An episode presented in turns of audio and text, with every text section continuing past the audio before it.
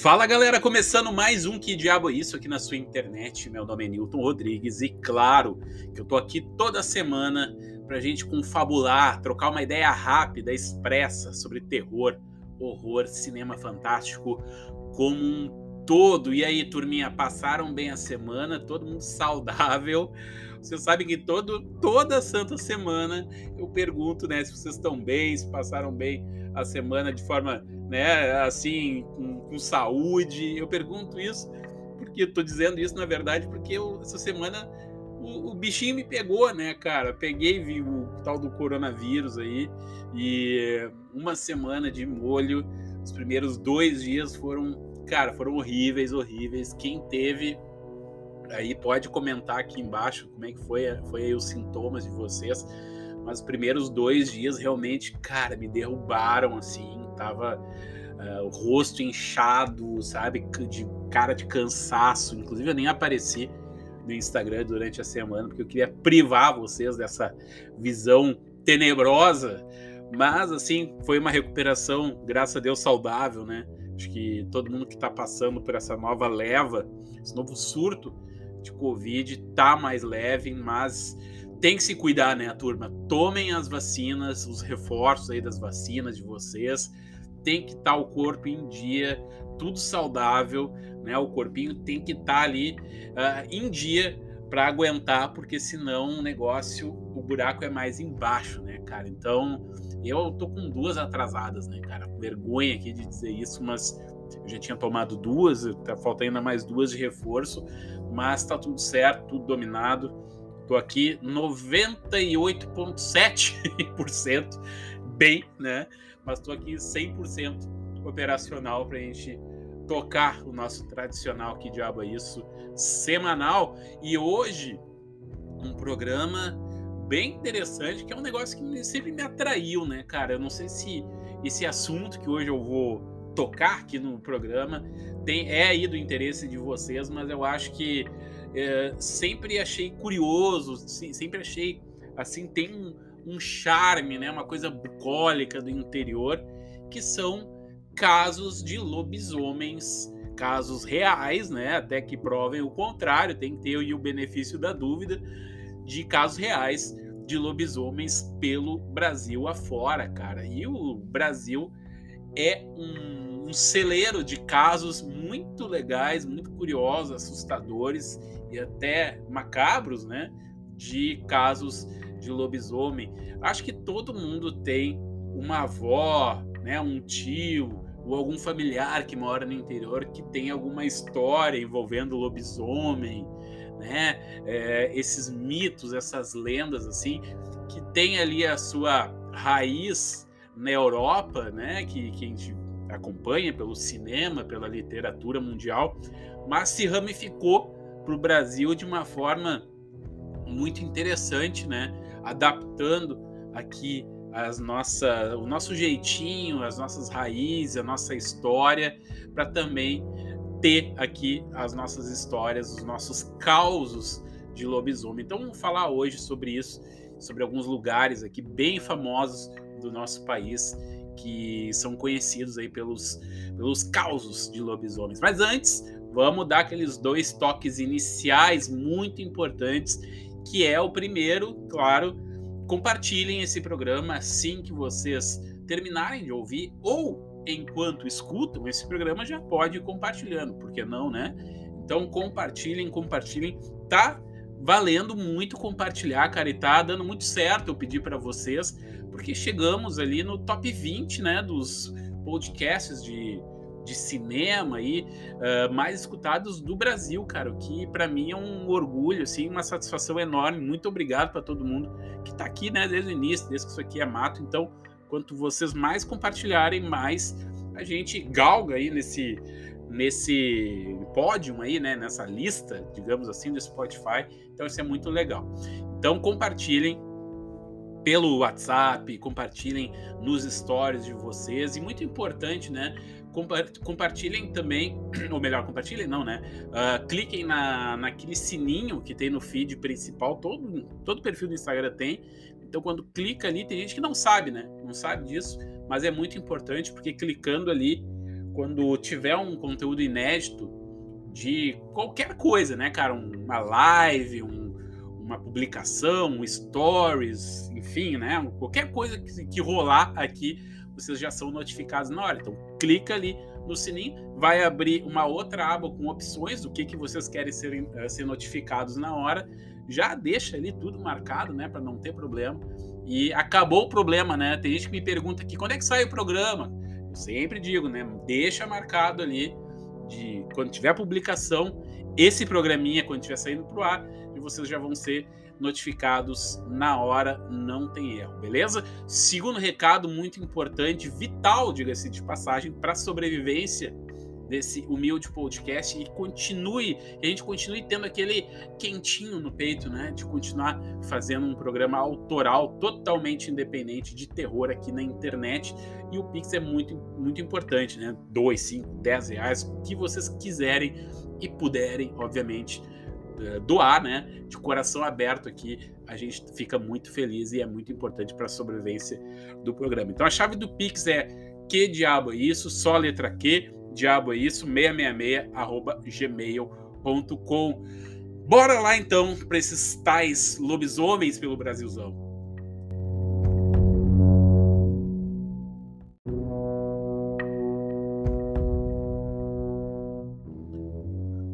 Vamos falar dos lobisomens no Brasil, cara. Lobisomem é uma coisa tão legal. Eu acho que é uma das criaturas favoritas assim para mim, cara. Sempre me atraiu é, que nem eu falei no início do programa, né? Sempre quando a minha avó contava histórias do interior envolvendo lobisomens, né? Eu ficava fascinado, ficava assim paralisado escutando aquelas histórias.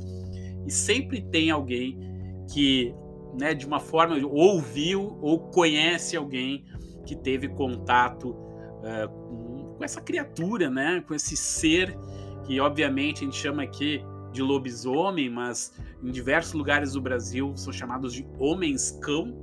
Né? A nomenclatura lobisomem, obviamente, foi emprestada aí do cinema, da literatura, esses clássicos da Universal, enfim, né? Uh, essa criatura é um clássico, né? De todas as mídias, né? Dá para se dizer assim.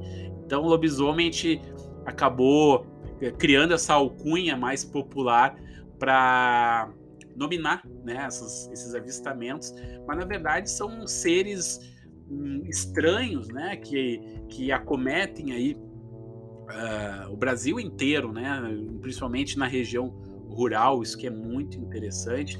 Então hoje a gente vai falar um pouquinho sobre isso. Então, turma, peço vocês a abrirem um pouco os horizontes, né? Deixar um pouco o preconceito de lado, porque o que eu acho mais interessante nesses casos, né, de pessoas, de relatos, que muitas coisas se parecem, né? Então eu acho que uh, tem alguma coisa aí, né? Não que eu acredite em lobisomem, talvez não, não é isso, mas eu acho que tem alguma coisa que, não sei, talvez a espiritualidade possa dizer isso melhor, enfim, não sei, mas são casos realmente muito fascinantes e o Brasil é um celeiro disso, né? Mas, turma, vamos lá. Lobisomens fazem parte daquela classe, né, das, de subespécies do fenômeno que a ciência chama, os estudiosos chamam de criptozoologia, que é aquela área da ciência que estuda criaturas bizarras que não são classificadas de forma oficial, digamos assim. Então a gente pode colocar aí lobisomens, sereias, fadas, né? Várias dessas criaturas aí que povoam o imaginário popular aí eh, do Brasil e do mundo acabam entrando dentro dessa, dessa classificação, né, da criptozoologia. Lobisomem é um deles, né? E lobisomem, como eu falei para vocês, não é um fenômeno estritamente brasileiro, mas está no mundo todo, né? E como eu falei para vocês ali no início, vai pegando, né? O, a, o, legal da nossa cultura é que é uma esponja, né? Então, a gente vai pegando aí uh, características locais, regionais, lendas locais e vai adaptando e se cria aí caldos culturais muito ricos. Acho que cada lugar do Brasil, aqui no Rio Grande do Sul, tem a sua versão do lobisomem. no Nordeste tem a, a outra versão, na região Sudeste outra. Então, esse, isso que é legal, né, cara? Isso que faz aí o Brasil ser tão rico. Como vocês já viram também num programa passado ali de lugares de turismo assombrado no Brasil, né? Inclusive vai ter uma parte 2. Mas lobisomem aí permeia, né? O, o imaginário brasileiro, né, cara? E um dos lugares mais, digamos assim, que tem uma casuística de lobisomens aqui no Brasil fica no Ceará, cara. E seria muito legal se tivesse um ouvinte dessa cidade, que é de Tauá, né? Que fica lá no Nordeste do Brasil, no Ceará, que, né, que, que escute aqui o que diabo é isso e possa atestar, né? Porque eu acho que de cada 10 habitantes de Tauá, 9 já tiveram contato de forma direta ou indireta com essas histórias de lobisomem. Né? Então, Tauá é uma cidade muito rica né, de, desses casos aí de, de lobisomens. Né? Tauá é uma palavra indígena que significa argila amarela e marga. Ela fica mais ou menos a 337 quilômetros de Fortaleza, né, capital cearense, e não é um lugar assim, meu Deus, né, uma cidade turística que seja um destino aí escolhido por, por viajantes, né, do Brasil para passar férias. É uma cidade comum do interior, como tem em qualquer estado, né? E é conhecido principalmente pelo uh, Serra do Serrote Kinamuyu e as pedras preciosas da região, né? Então, ali a economia local gira em volta da, do comércio ali da, dessas pedras preciosas. Mas foi a partir de 2008 que a, as coisas começaram a mudar para Tauá, porque chegou na cidade um estranho visitante, né, causando aí uma onda de ataques ferozes e olha só que legal, cara. Ganhou o apelido, a cidade, né, de Tauá, de a capital do lobisomem da América do Sul, né? Então, temos aqui em Varginha, né, a capital do, do extraterrestre, e Tauá, a capital do lobisomem da América do Sul. O Brasil tá mega bem servido de criaturas.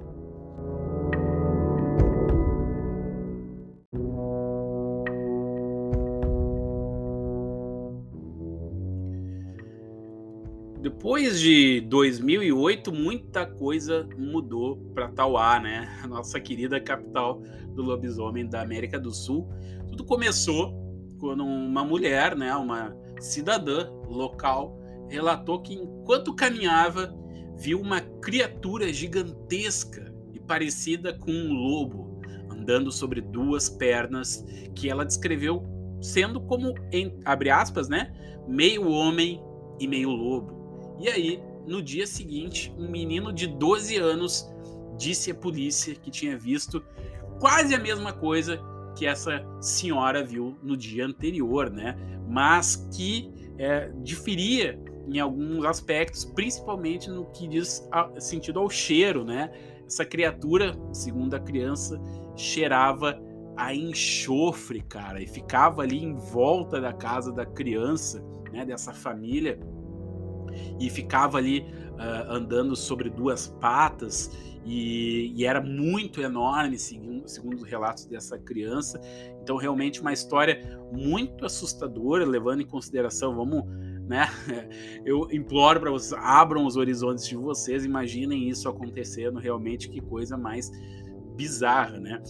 Depois disso, os relatos continuavam a crescer ali na região da cidadezinha, né, cara? Muitos relatos, muitos, muitos de verdade, descrevendo basicamente a mesma coisa, né? Dizia-se que o lobisomem tinha mais ou menos de 2,3 a 2,4 metros de altura, altura, tinha rosto de lobo, mãos com garras e principalmente andando sobre duas pernas, mas também aí podendo correr de quatro patas, né? Um lobisomem clássico aí que a gente conhece do cinema, né, cara? E com o passar dos dias, dos meses ali, a coisa começou a ficar um pouquinho mais ousada, digamos assim.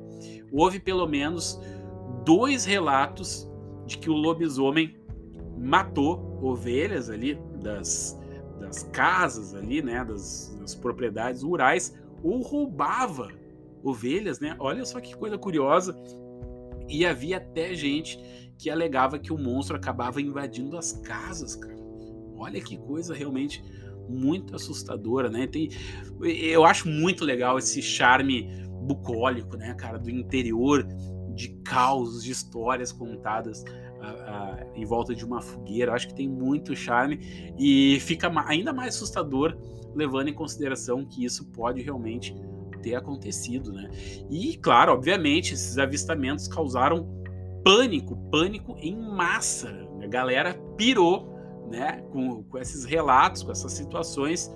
Muitas pessoas com medo aí tinha eh, não saíam de casa à noite e ah, inclusive os padres, né, locais, as paróquias, que é uma coisa muito comum do interior, implorando, né, nas missas para que moradores carregassem crucifixos com eles o tempo todo. Olha que coisa curiosa, parece coisa de filme, né, coisa de série que a gente vê aí. Uh, e não, né, cara, típica história causa de 100% brasileiro, né? Então, a fim aí de reprimir o crescente terror, as autoridades locais declaravam que, na verdade, não existia lobisomem, né? Obviamente, ali a polícia, os investigadores ali da região não ia né, dar a, a, a, certeza que existia um lobisomem na, na região, mas que na verdade era um bando de, de brincalhões ali, a galera trolando com a turma uh, correndo ali com máscaras de Halloween, mas nunca conseguiram prender ninguém ou assim chegar finalmente a testar que não passava de uma trollagem, né? Mas parece que que quer que fosse que vagava ali por, por essas áreas também assombrou muito a região em diversos lugares do Brasil, né? Houve um relato, né, muito angustiante, muito forte que foi dado a um site aí que faz aí um, um, um resumo né, dessas, desses casos que acontecem. O site é chamado Phantoms and Monsters, na cidade de Aroz, né, também localizado no Ceará, não muito longe de Tauá, para vocês verem que é um ali é, um, é uma região, né? Os lobisomens ali têm preferência. E essa testemunha, chamada Marcos, afirma que o incidente aconteceu em 2013, perto da sua casa, que fica ali à beira de um, de um laguinho. Né? Em agosto daquele ano, ele começou a ouvir barulhos estranhos, cara, todas as noites que soavam mais ou menos como se fosse um touro bufando, né? Só que era uma respiração mais forte, mais alta, mais carregada, né? E ele também explica que durante esse tempo um, amigo dele na mesma vizinhança havia perdido duas ovelhas e encontrado pegadas de cães uh, assim de lama, né, à beira do lago, né, como se tivesse uma criatura circulado ali por aquela região. Aí os dois decidiram esperar uma noite para ver se conseguiam vislumbrar alguma coisa estranha e acabaram encontrando hum, muito mais do que eles gostariam de ter encontrado.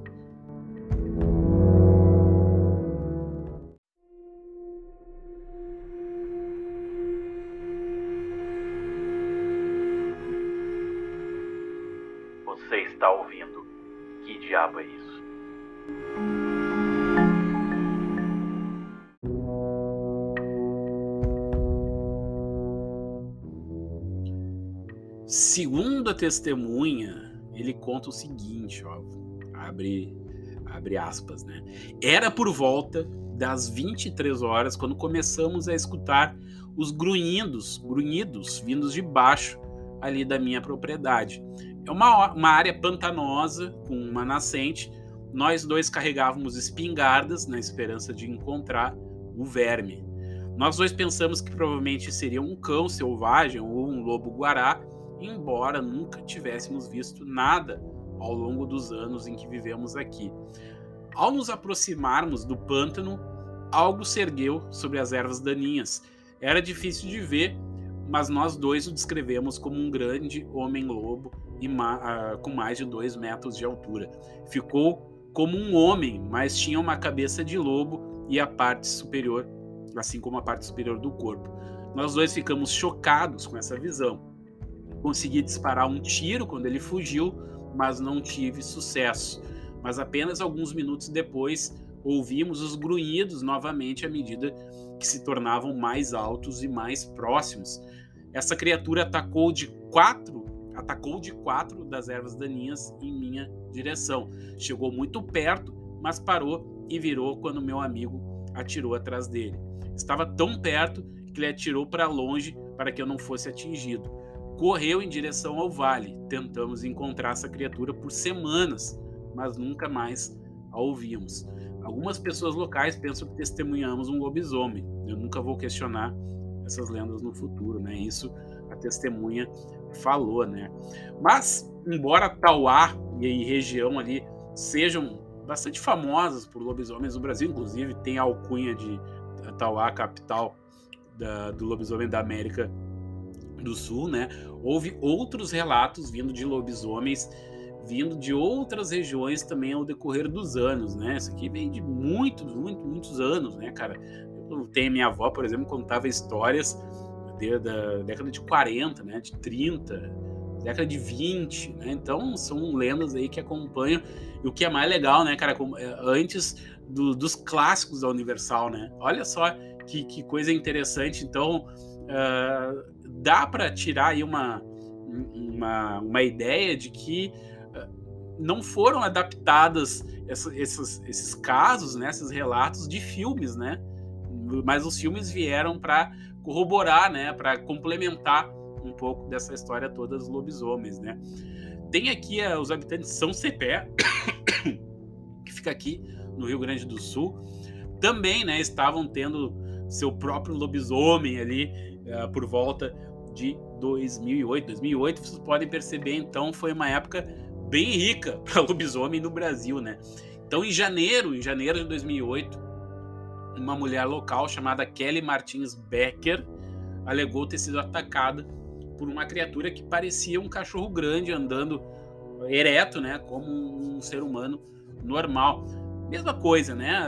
Aí os relatos não diferem muito da, da região do Brasil. A aparência, né, física do bicho não difere muito.